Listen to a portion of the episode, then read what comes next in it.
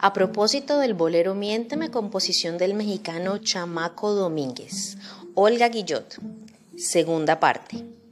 De regreso a México, ingresa al elenco de la Casa Columbia, bajo la dirección de su paisano, el gran pianista y compositor Juan Bruno Tarraza, pero su gran año discográfico es el de 1954, cuando el sello Puchito graba el Miénteme de Domínguez, que ya habían dado a conocer Los Tres Diamantes, que por cierto lo aprendieron del mismo compositor en el rancho del artista que funcionaba en la avenida Coyoacán del Distrito Federal.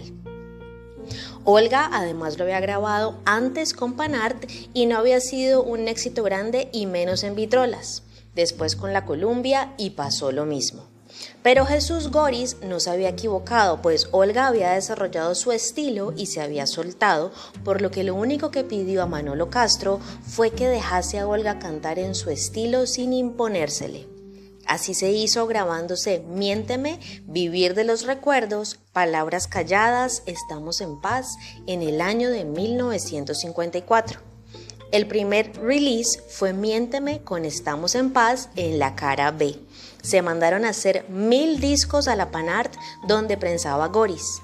Muy escépticamente los imprimió Sabat pensando que aquella artista no vendía en su catálogo, pero Miénteme pegó. Las vitrolas, el radio, todo era Miénteme.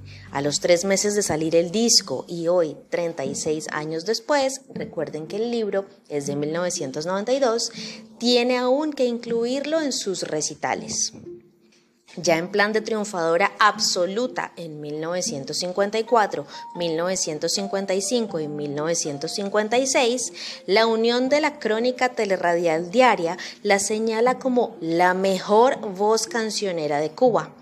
Vuelve a México en 1957 y se vincula a la Musart, donde graba un long play con el acompañamiento de José Sabre Marroquín y al año siguiente se presenta en los principales escenarios de España, Francia, Italia y Alemania y en Cannes comparte créditos nada menos que con Edith Piaf.